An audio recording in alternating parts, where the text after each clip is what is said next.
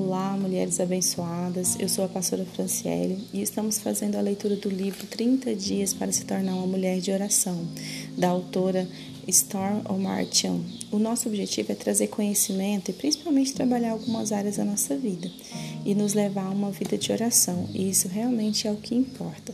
Então vamos lá, se você puder, compartilhe com as suas amigas, com mulheres que você sabe que realmente precisa ter essa vida, esse tempo a sós com Deus, essa vida de oração e o tempo a sós com Deus. Então vamos lá.